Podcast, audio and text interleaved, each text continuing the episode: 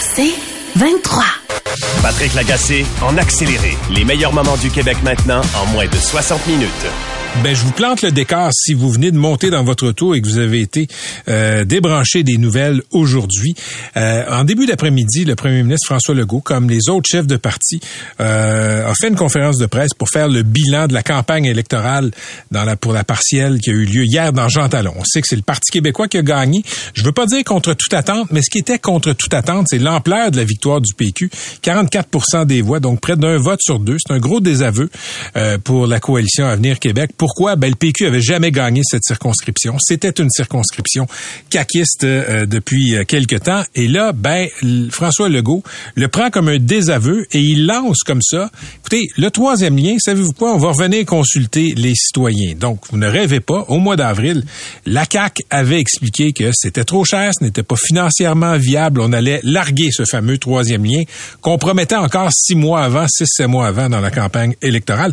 On va écouter un extrait du point de presse de M. Legault. Je prends acte du message que j'ai reçu hier.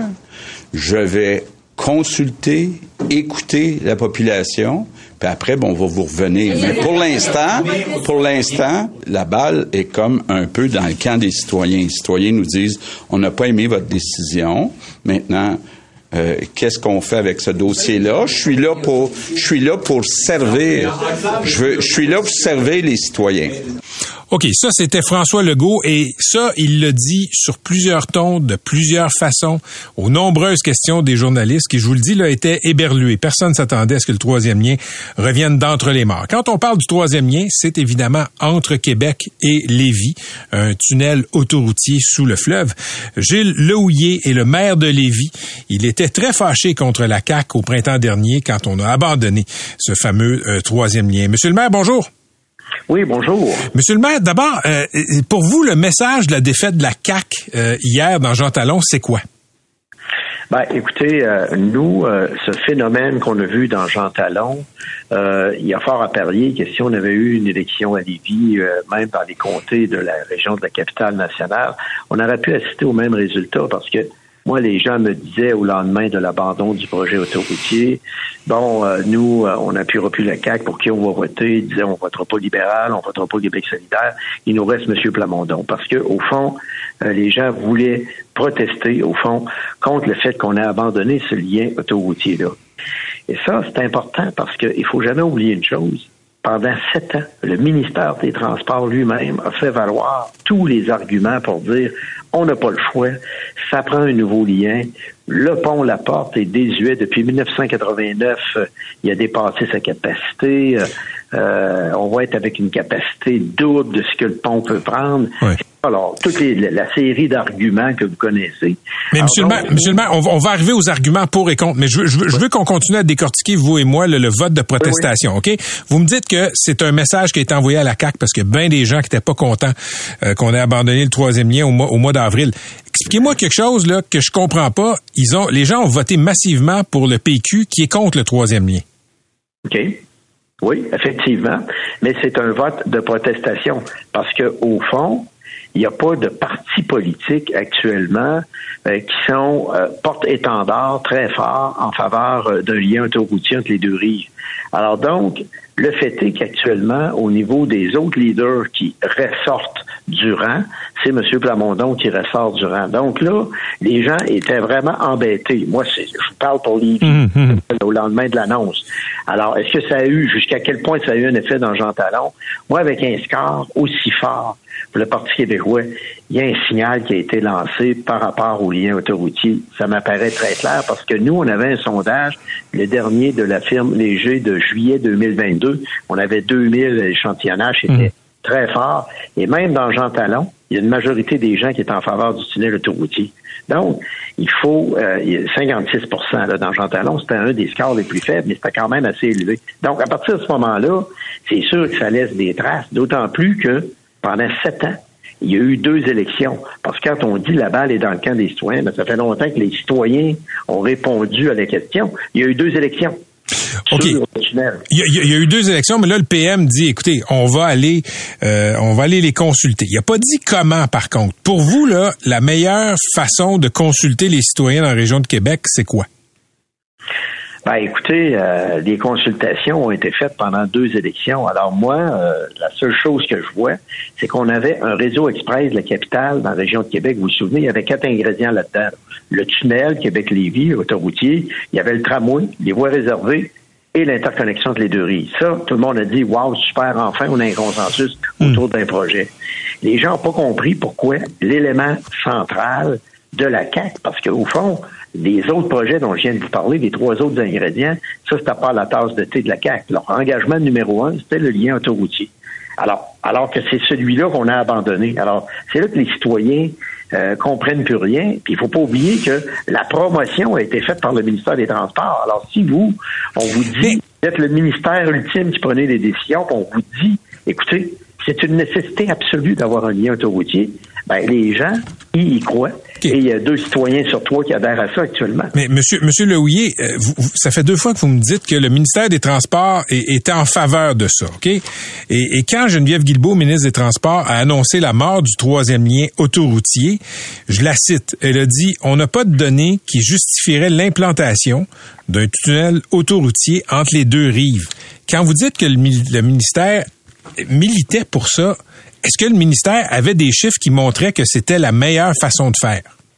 Ben, ce que le ministère euh, avait sorti, c'est des documents, euh, par exemple, pour dire que le pont La Porte a atteint sa capacité maximale depuis 1989. Ça, ça veut pas dire que la solution est un troisième lien en tout respect. Ben, euh, oui, sauf que en plus, on a le fer à cheval entre les deux rives, donc c'est 26 kilomètres.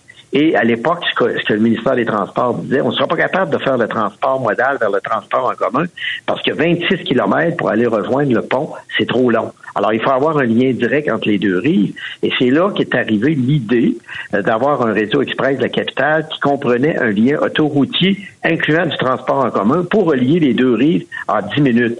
C'était ça la stratégie, c'était ça la game qui avait été amenée.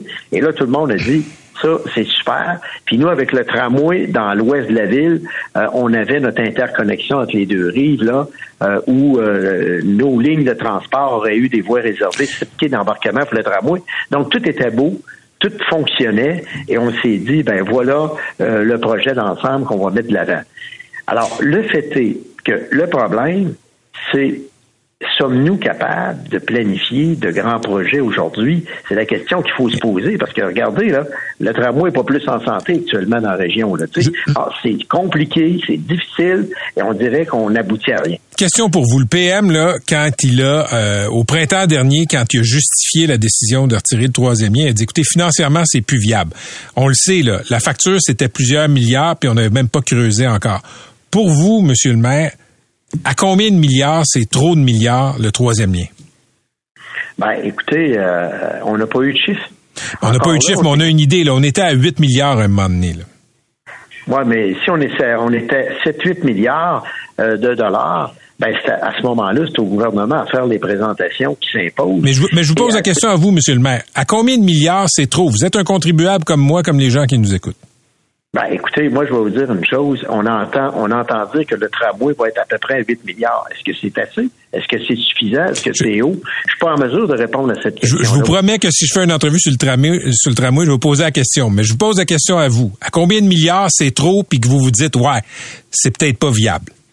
Ben moi, si on faisait un tunnel entre les deux rives, euh, incluant du transport en commun, pour une somme d'environ 7 à 8 milliards, hmm je trouve que compte tenu des enjeux d'avenir pour la région et compte tenu qu'on est en rattrapage, et là, c'est, c'est pas là, euh, on est en rattrapage depuis 1989, ben moi, j'estime que c'est pas exagéré, compte tenu du fait que nous, à Lévis en particulier, euh, Québec, la même chose, avec ce qui s'en vient de la construction navale, 13 euh, milliards de contrats, ça va être l'équivalent de l'aérospatiale, le boom économique, il est incroyable à Lévis et à Québec là, actuellement. OK, je veux vous entendre. Je veux vous entendre sur autre chose, OK? Le PM a déjà dit euh, qu'il n'acceptait pas de se faire traiter de menteur. Parce qu'il y a beaucoup de gens qui ne croyaient pas son gouvernement au printemps euh, quand on a évoqué des nouvelles études qui disaient que, bon, c'est plus financièrement viable de faire un troisième lien. Il a, il a été très passionné quand il disait « J'accepterai pas de me faire dire que j'ai menti là-dessus ». Est-ce que vous pensez qu'il a menti là-dessus? Moi, ce que je pense, c'est que les études de 2020, vous vous souvenez des études là, qui, où on disait c'est plus justifié d'avoir un hmm. tunnel autoroutier, là? je pense que ces études-là avaient aucune valeur. Qu'est-ce que, pourquoi elles avaient aucune valeur? ben, ils n'avaient aucune valeur dans le sens suivant, c'est qu'on a pris des statistiques de quasiment pendant la pandémie. Hmm. Alors qu'en réalité, euh, c'était des, des, chiffres factuels. Alors, c'est les enquêtes origine-destination qui normalement déterminent ces chiffres-là. Fait que je vous pose la question, est-ce est que d'après vous, il a menti le PM en justifiant le retrait du troisième lien?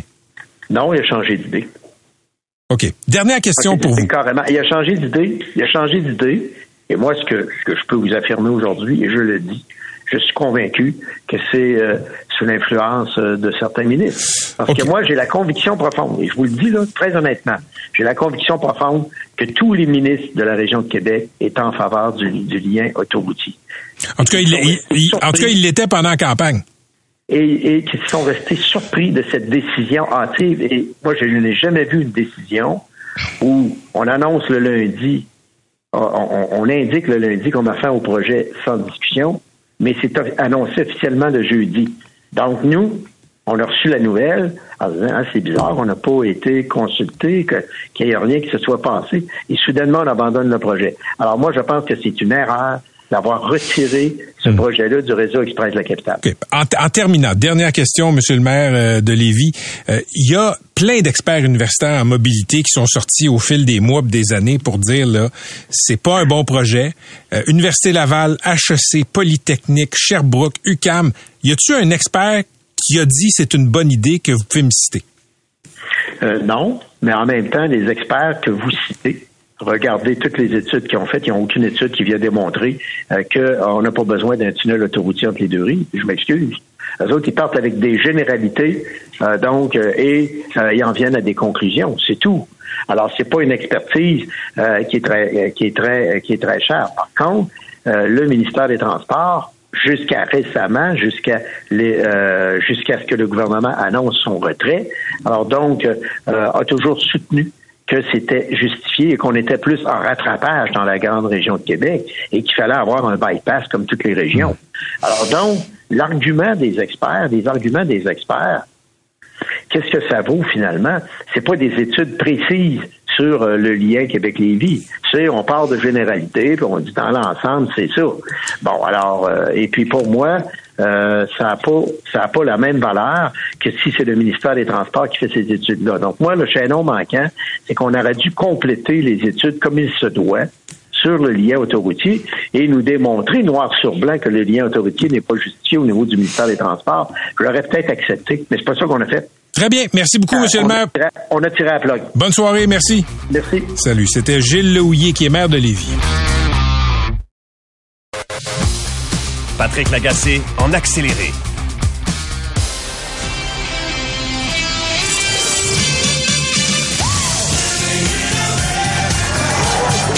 The office of Speaker of the House of the United States House of Representatives is hereby declared vacant. Ça, ça se passait, Valérie, euh, au, euh, à la Chambre des représentants du Congrès américain. On a déclaré que le poste de euh, leader de ce qu'on appelle le speaker là-bas, le président de la Chambre, était désormais vacant parce que Kevin McCarthy a été expulsé de son poste par la frange radicale de son parti, le Parti républicain par huit républicains qui ont voté euh, un vote de non-confiance carrément et l'ensemble des démocrates qui ont voté en bloc. Vraiment, c'est rare qu'on les voit aussi fidèles à la ligne de parti. On a décidé que c'était la fin pour Kevin McCarthy et la dernière fois qu'on avait utilisé cette procédure, c'est il y a 113 ans. La dernière fois, ça n'avait pas fonctionné. Alors, on, je dis souvent ça dans mes chroniques, c'est un mhm. moment historique, mais c'est vrai, encore une fois, j'ai pas le choix de réutiliser l'expression parce que ça n'est jamais arrivé dans l'histoire. Euh, Kevin McCarthy, qui a été là pour une courte période de temps, euh, il y a des différentes unités de mesure. On peut dire en jours, en heures, mais en politique américaine, on a une unité assez particulière. Je sais pas où tu vois, je m'en vais, mais la mesure Anthony Scaramucci. Oui. Scaramucci, qui était le directeur des communications de Trump, je fais une parenthèse, pendant 11 jours. Alors, à chaque fois qu'il y a un événement comme ça, on compte ça en Scaramucci, et même lui l'a mis sur Twitter.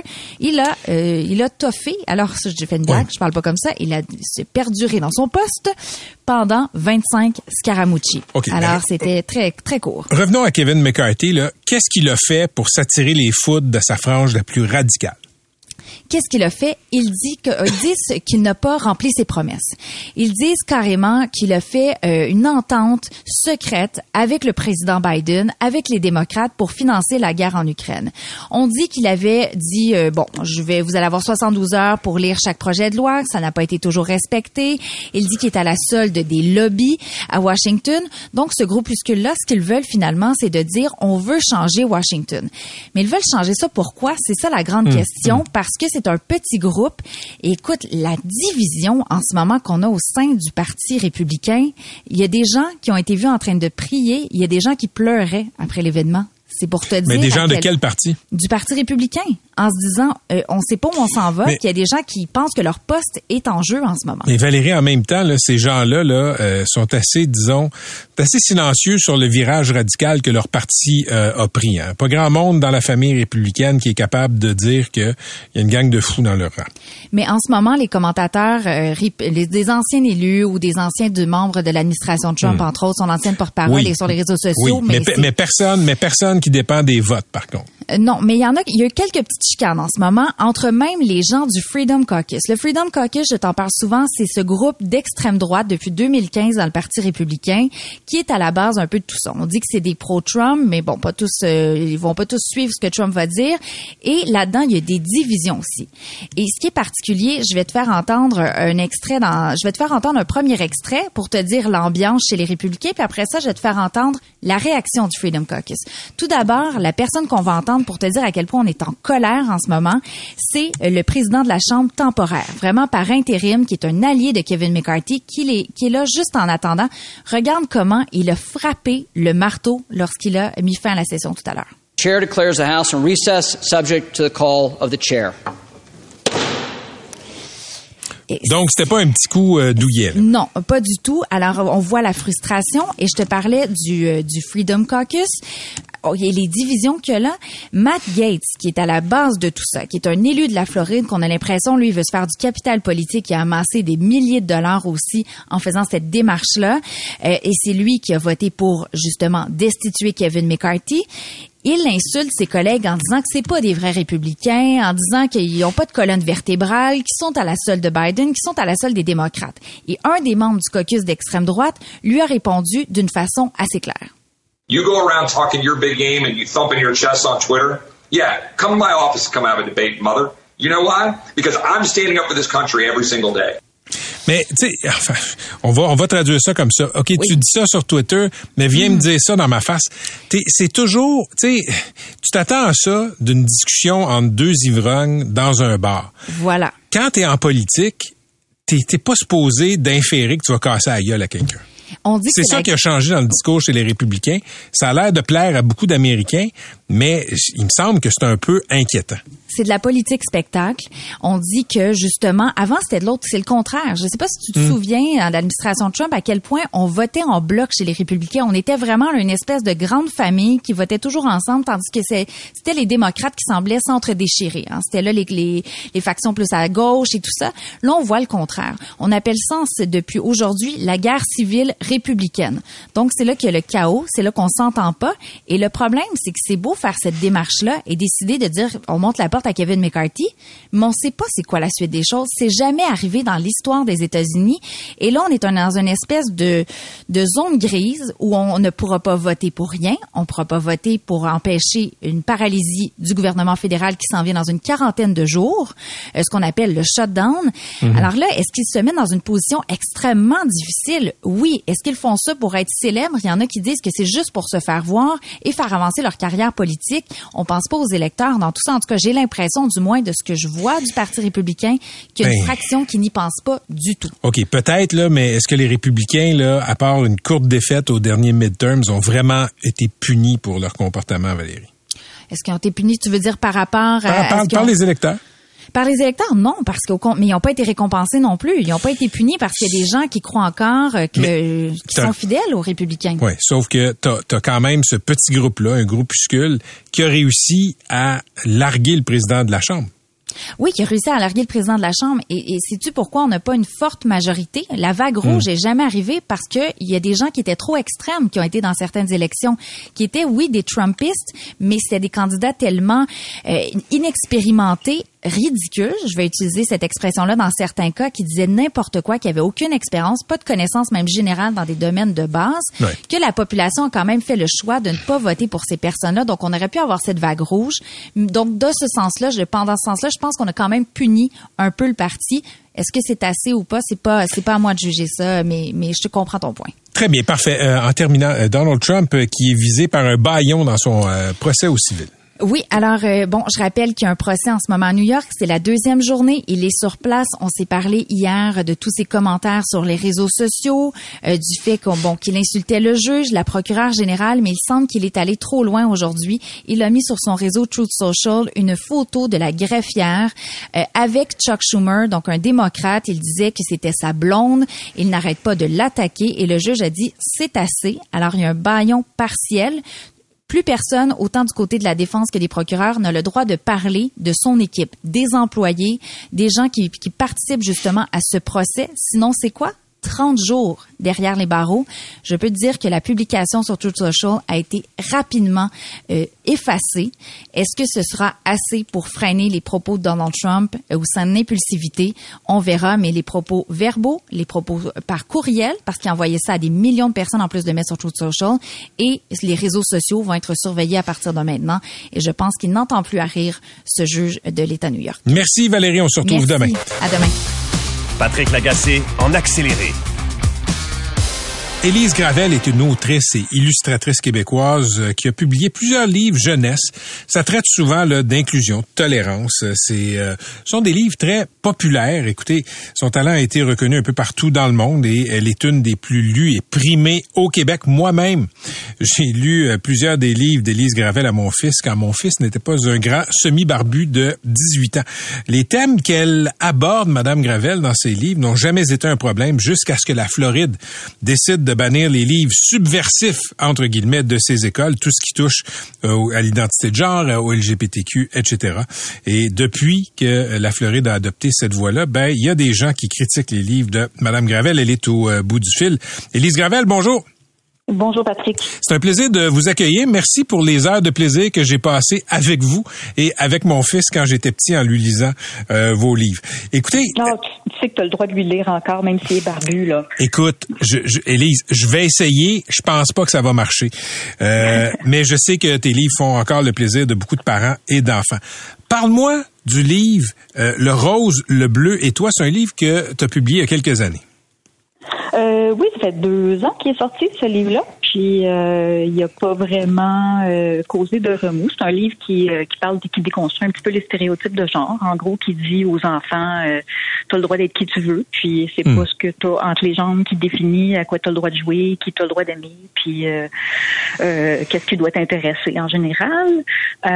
donc le livre quand il est sorti, il, a été bien apprécié, il a été bien accueilli. il y avait aussi beaucoup de, d'enseignants qui avaient fait la demande pour des outils, les ressources pour enseigner hmm. ces sujets-là aux enfants parce que euh, euh, c'est quelque chose que, que, tout le monde était d'accord à l'époque, là, qu'il fallait euh, dire aux enfants que, que les stéréotypes de genre, ben, c'est comme une petite prison dont on devrait se débarrasser parce que ça aide personne, finalement. Pour, être clair, quand on parle de stéréotypes, euh, j'ai pas vu le livre au complet, Elise Gravel. J'ai lu la page litigieuse qui t'a valu euh, beaucoup de tomates sur les réseaux sociaux. Euh, L'idée, c'est pas de dire aux gars soyez des filles, aux filles soyez des gars. C'est de dire, écoutez, si vous vous sentez pas gars ou fille, c'est normal, c'est correct, ça se peut. Ben en fait, euh, tout simplement, là, au début du livre, on fait juste expliquer euh, c'est quoi un stéréotype de genre. Puis pour expliquer c'est quoi un stéréotype de genre, il fallait un petit peu expliquer aux enfants euh, c'est quoi le genre. Et hmm. puis pour expliquer aux enfants c'est quoi le genre, ben on leur explique d'avoir leur sexe à la naissance. Puis ensuite, ben je, je dis au début du livre, mais c'est pas c'est pas tout le monde qui est né avec ce corps-là qui s'identifie comme une fille ou comme un garçon. C'est juste pour mettre comme un petit peu les, les bases là-dessus. Puis après ça, on passe aux stéréotypes. On explique As-tu déjà entendu dire que les garçons n'avaient pas le droit de pleurer? As-tu déjà entendu dire que les filles pouvaient pas jouer au camion? Puis euh, des trucs comme ça. Puis après ça, on, pose des questions aux enfants. Je pose des questions pour essayer de juste faire montrer aux enfants que ce que tu t'es fait dire, ben est-ce que c'est obligé d'être la vérité? Est-ce que c'est la loi? Est-ce que est-ce que est-ce que tu vas avoir des problèmes si euh, tu es un garçon puis que tu, Hmm. euh, tu joues à la poupée, des trucs comme ça. Donc, euh, c'est vraiment très simple. Là. On parle pas de, de transidentité, on parle pas de, de, euh, de, de quoi que ce soit d'autre que, ben, voici euh, comment euh, les gens se sentent. Qu'est-ce que ça fait aux enfants quand on leur dit, euh, t'as pas le droit de jouer à ça parce que t'as pas euh, les bons organes génitaux, tu sais. OK. En gros. Là, le livre est publié il y a deux ans et il n'y a pas eu de problème, il n'y a pas eu de commentaires. Qu'est-ce qui s'est passé pour que tu commences à recevoir des tomates sur les réseaux sociaux?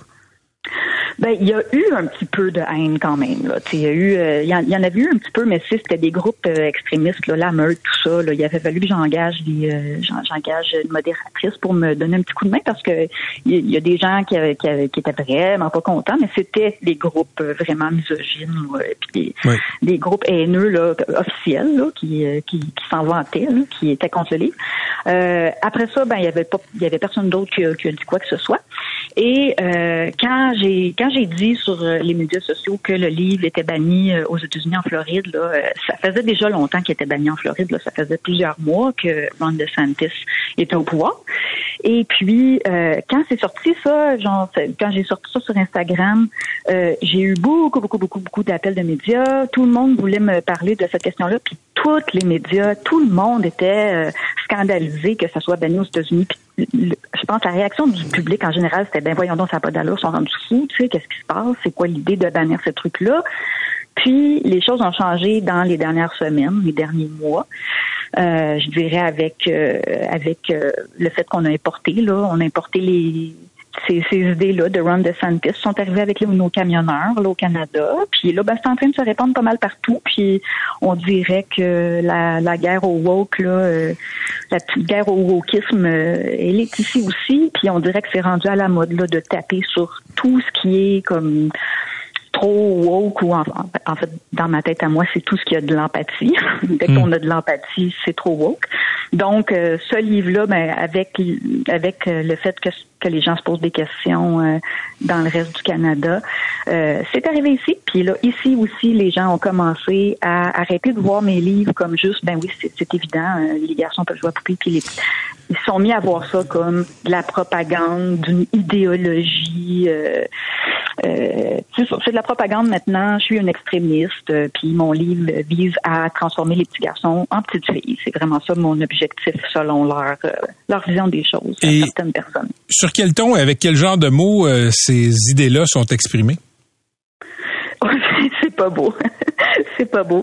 C'est pas beau du tout. Puis euh, ben euh, en fait, évidemment, euh, il faut que il faut que je les enlève là. Il y a vraiment beaucoup, beaucoup, beaucoup de colère là. Il y a, clairement des gens qui sont qui sont fait convaincre par par la droite que l'objectif des enseignants puis de puis des des parents euh, de gauche, c'est vraiment de mutiler les organes génitaux des enfants. Ils sont rendus avec des idées là que je sais pas où ils ont été chercher ça.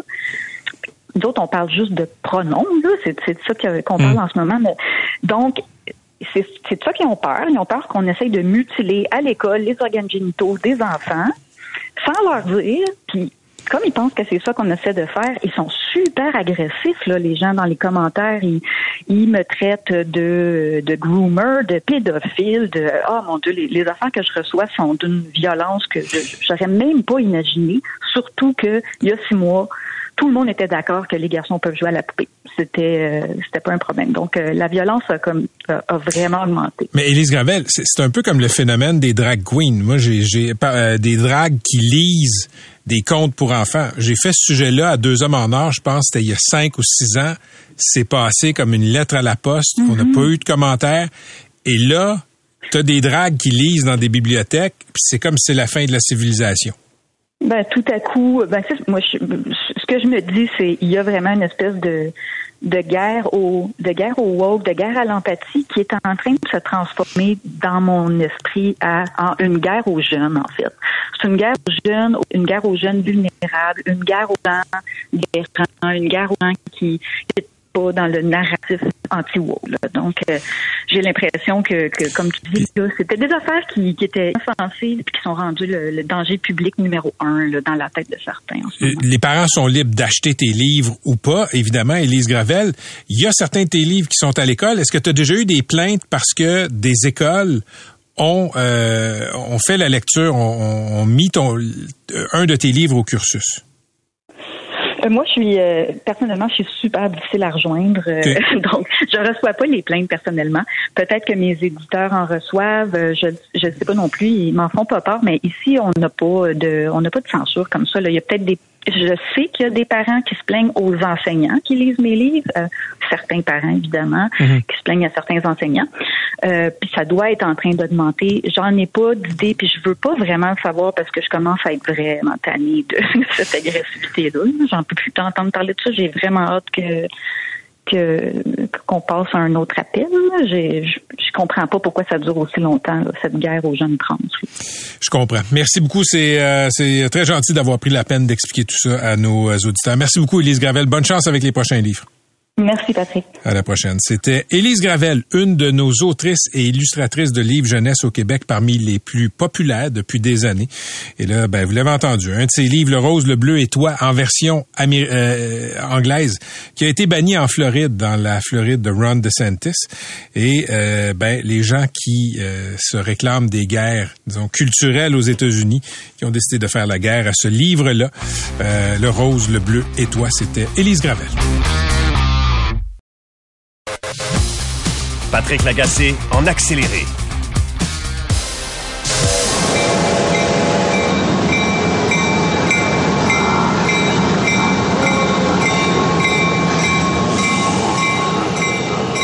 On le pensait mort et enterré, mais le troisième lien nous revient d'entre les morts. Euh, on le sait, hier, le Parti québécois a remporté l'élection euh, partielle dans Jean Talon. Une victoire convaincante, presque un vote sur deux dans une circonscription où le PQ avait jamais réussi à arracher une victoire. Et évidemment, c'est un siège caquiste, la CAQ qui a mordu la poussière. Et cet après-midi, début d'après-midi, on s'attendait à ce que François Legault prenne acte, félicite le gagnant euh, du Parti québécois et, bon, prenne les questions des journalistes c'est pas tout à fait ça qui est arrivé dans son point de presse. Il a annoncé très rapidement qu'il considérait peut-être euh, ramener le troisième lien. Sous quelle forme, comment, au terme de quel processus, on le sait pas, c'est pas clair. Mais une des leçons que le PM tire de cette défaite-là de son parti dans Jean Talon hier, c'est la grogne autour du retrait du troisième lien qui a été annoncé par son parti. C'était au printemps dernier, au mois d'avril. On va écouter un extrait de la conférence de presse de M. Legault. De ce côté-là, euh, je veux consulter. Je veux écouter euh, la population concernant euh, le troisième lien, de voir qu'est-ce qui est proposé par la population, parce que c'est clair que euh, ça nous a fait très mal, cette décision euh, de l'abandonner. Évidemment, ça fait beaucoup jaser en politique provinciale, ça fait beaucoup jaser dans la région de Québec. Euh, on va décortiquer tout ça avec mon ami Jérôme Landry, animateur au FM 93 à Québec. Salut Jérôme. Salut Patrick. Écoute, tu as écrit hier sur Twitter, après la victoire de du Parti québécois dans Jean Talon, mais avant les déclarations fracassantes sur le troisième lien de M. Legault, tu as écrit Personne ne peut nous mentir et nous servir de la bullshit à Québec. Merci, Jean de Jean Talon. Oui. Ça voulait dire quoi? Je suis assez content qu'on euh, que les gens de Jean Talon se soient tenus debout parce que il n'y a pas juste la grogne sur l'abandon du projet autoroutier. C'est, moi, je sentais beaucoup de grogne sur la pièce de théâtre, sur le mensonge. Parce que pendant à peu près deux ans, François Legault et la CAQ ont comme euh, laissé sous-entendre qu'ils allaient réaliser le projet. Inquiétez-vous pas, on va le faire. Alors que pour moi, c'est de plus en plus évident, c'est de plus en plus, puis d'ailleurs, ça a été euh, documenté un peu. Je pense qu'ils ont, faisait longtemps qu'ils savaient que ça se ferait pas ce projet-là, mais ils entretenaient le, le, mensonge politique. Ils l'ont entretenu lors de la dernière élection euh, il y a un an, à peu près jour pour jour. Euh, et, ça, ça, a même été dit, semble-t-il, à des fonctionnaires du MTQ de garder ça mort, mais qu'on savait que ça se ferait pas, mais que pour des raisons politiques, on, on gardait ça en vie. Donc, c'est pour ça que j'étais content de voir que les gens de Jean Talon se sont tenus debout. Puis c'est pas une petite défaite là, que la CAQ a subie hier. On parle de 44 contre 22. Écoute, Patrick, le PQ était mort à Québec. Là. Le mhm. PQ était inexistant depuis euh, Agnès Maltais, l'ancienne ministre, qui a longtemps été députée de Tachot, mais depuis ce temps-là, le PQ était... Euh, totalement absent. C'est loin d'être banal ce qui s'est passé. Mais Jérôme, quand tu parlais dans ton tweet d'hier de mensonges et de bullshit, tu faisais référence euh, euh, très précisément au troisième lien. Oui, le troisième lien. Ben, en fait, il euh, y, a, autre chose aussi. C'est que quand le, premier ministre a donné une justification pour abandonner le projet autoroutier, il nous a sorti une excuse du genre, ah, vous savez, il y a moins de circulation qu'avant dans la région de Québec, mhm. ça a baissé sur les ponts et tout ça. Écoute, moi je pense que c'est difficile de, prendre au sérieux des chiffres euh, de 2021, 2022, alors que c'est encore euh, la, la pandémie est encore présente. Il y avait encore beaucoup de télétravail, beaucoup plus qu'aujourd'hui. Alors que sur le terrain, n'importe qui qui est venu à Québec ou qui est allé sur la rive sud, surtout à Lévis, c'était beaucoup là cet été constate que du trafic, il y en a plus qu'avant. Là. Il y a plus de circulation qu'avant. Fait que ça aussi, je pense, ça a très, très mal passé la justification que personne n'a cru non plus là, pour euh, abandonner le projet. là. OK, donc, mais penses-tu que le simple fait de laisser flotter cette idée-là, d'aller consulter les gens sur une version 2.0 du troisième lien, du projet de troisième lien, ça va suffire, sans mauvais jeu de mots, à rétablir les ponts? Non, ça peut même empirer, euh, Patrick, parce que moi, je trouve ça clownesque aujourd'hui, là, cette, euh, cette déclaration-là. Parce que le, le troisième lien autoroutier est pas plus réalisable techniquement qu'il ne l'était il y a quelques, il y a quelques mois. Il coûtera pas moins cher non plus. Il sera pas plus accepté à l'extérieur de la grande région de Québec avec euh, le, le- le mouvement, bon, des, des environ- l'environnement et tout ça, l'importance qu'on accorde au, euh, à l'environnement, à cette question-là il est pas plus réalisable. Moi, je pense que François Legault, aujourd'hui, a essayé de faire baisser un peu la pression. Puis, regarde, ça fonctionne un peu parce que là, on parle à peu près plus de sa défaite hier, défaite cinglante. Il n'y a plus personne qui parle Non. du Parti québécois. Non, c'est ça. Puis, euh, je- moi, je pense qu'aujourd'hui, c'était ça son objectif. Puis, regarde ses ministres. Même Pierre Fitzgibbon a dit qu'il avait appris de la bouche du premier ministre aujourd'hui le retour du troisième lien. Explique-moi une affaire. Là, lui, le PM là, attribue sa défaite à la grogne liée euh, à l'abandon au mois d'avril du troisième lien. Parfait. Le PQ contre le troisième lien aussi. Ouais, c'est parce que le, le PQ, je pense, a, a réussi à fédérer la, colère contre euh, contre la CAC. Parce que dans Jean Talon, euh, c'est- un comté qui a été depuis toujours, c'est un comté qui était libéral. Il n'y a pas une grosse grosse base péquiste, mais euh, Pascal Paradis, le candidat péquiste, était à mon avis de loin le plus crédible. C'est, c'est lui qui a lancé Avocats sans frontières. C'est un gars qui a des qui a des bonnes racines dans le comté de Jean Talon ici, Sillery, Sainte-Foy et tout ça. Donc, je pense que les, les conditions étaient très favorables pour le PQ. Il y a un capital de sympathie pour Paul Saint-Pierre Plamondon aussi euh, actuellement. Puis ils ont travaillé très très fort sur le terrain. Moi, je les ai vus. Euh, ils ont vraiment travaillé très fort là-dessus, à serrer des mains, un peu le, le, le classique, le travail habituel, mais j'ai senti qu'il y avait une, une sympathie envers les deux individus, envers le PQ en général, sans, euh, sans qu'on ait examiné toutes les positions du PQ sur le tramway et sur le troisième lien. Je pense qu'on a canalisé un peu la- le message qu'on voulait envoyer à la CAQ, parce que Jean Talon, écoute, Éric Duhem a pas un terreau fertile là, là, dans le comté de Jean Talon, là. C'est assez tranquille sur les conspirationnistes dans ce comté-là. Les libéraux, écoute, c'est à Québec, c'est Patrick, c'est complètement, complètement mort.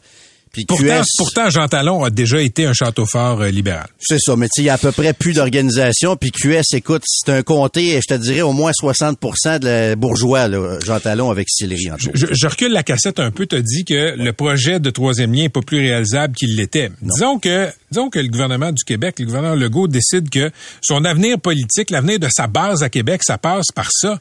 Euh, Qu'est-ce qui fait que ce serait irréalisable? Ben, il y a, y a des défis euh, techniques. La, la façon dont le fleuve est configuré, on- on- moi je l'ai, je pense l'avoir compris au fil des années, au fil des mois, que de transformer ça en idée vers un projet. Une idée, c'est une chose. C'est vrai que ce serait une bonne idée. Mais de le concrétiser en projet, tu sais, il n'y a pas d'expert vraiment qui approuvait ce projet-là. Mais ce qui va être à surveiller, Patrick, c'est ce qui va se passer avec le tramway. Parce Pourquoi? Que le parce que le projet de tramway était euh, d'abord évalué à autour de 3 milliards de dollars. Là, on serait rendu à 8 selon les chiffres qui circulent. Euh, on n'a pas les chiffres exacts, mais il y a toutes sortes de rumeurs euh, qui circulent là-dessus. Et là, on est rendu à 32% d'appui populaire à ce projet-là selon le dernier sondage. Moi, ce que je vois, puis je pense qu'il y a, un- il y a une façon de tricoter quelque chose là pour François Legault là-dedans pour s'en sortir, c'est que je le vois mettre sur un peu sur glace le, projet de tramway, de retourner euh, la ville de Québec à, à la table à dessin là-dessus, ce qui satisferait bien des gens. Euh, je pense que François Legault se ferait des amis à Québec en faisant ça.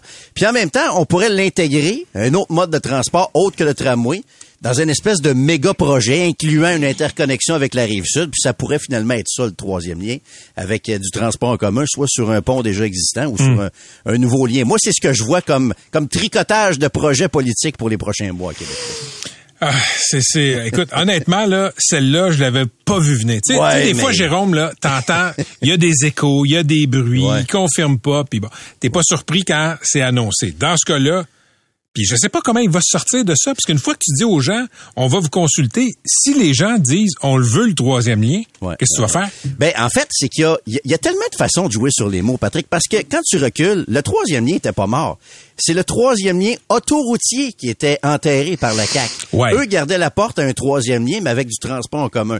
Tu sais, tu vois un peu la façon de jouer avec les mots. Le terme troisième lien est comme brûlé un peu. On va sûrement trouver un autre nom.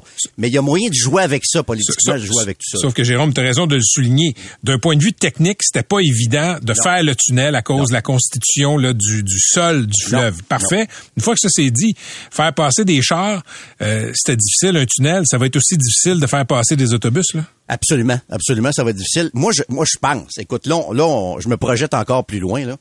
Moi, je pense que si un jour il y a un nouveau lien à Québec, il va être à l'ouest, pas loin des deux ponts actuels, et que peut-être il y aura un jour, euh, je sais pas, moi, le pont de Québec qui va euh, devenir un, pont qui va euh, supporter un train de banlieue ou euh, un véhicule de ce, de ce type-là. Moi, je pense que c'est comme ça que ça va finir en bout de ligne dans plusieurs années. Le maire de Lévis, M. Lehouillier, lui, on le sait, il était en beau fusil Ouais. quand le troisième lien a été euh, sacrifié. Euh, sa réaction aujourd'hui, c'est quoi? Ben écoute, il a l'air, euh, il a l'air d'être ouvert, mais je suis pas sûr qu'il y croit non plus. Tu sais, tu Ah dis oui? que t'as été surpris par euh, par l'annonce. Moi, je le vois vraiment pas comme une annonce aujourd'hui. Hmm. Je vois vraiment ça comme une façon de de détourner l'attention. Puis c'est intéressant que tu amènes le, le- le municipal là-dedans parce que moi, je pense que dans la, la défaite, le caquiste dans Jean Talon hier. Moi, je pense qu'il y a un message pour le maire actuel, Bruno Marchand aussi, parce que les gens à Québec, présentement, là, beaucoup de gens déstabilisés, des gens qui sont en colère parce que le projet de tramway est pas populaire, puis le maire pousse beaucoup pour ça. Il y a des changements à l'urbanisme ici. là. Certains accusent euh, Bruno Marchand d'avoir montréalisé Québec là, avec euh, plus de pistes cyclables, Ben oui, euh, des mon Dieu. interdictions. Ben C'est oui. l'exorciste. Ben c'est ça, mais tu sais, des fois c'est mal vu, Patrick. Tu sais, je veux dire, on on, on, on, on- on aime pas beaucoup le changement à Québec. On est un peu chialeux, on est un peu conservateur. Et là, le maire Je, je te dirais qu'à Montréal, on l'est aussi des fois. oui, c'est ça, mais le virage à gauche du maire Marchand, il est loin d'être banal. Oui. Donc, ça crée un climat où tout le monde est un peu fâché présentement à Québec, ou beaucoup de monde. Et moi, je pense que le prochain à devoir faire attention à son, à son poste, c'est le maire Marchand en 2025 à la municipale. Intéressant. Toujours le fun de te parler. Merci, Oui. Jérôme. Salut, Patrick. Patrick Lagacé en accéléré. C'est 23.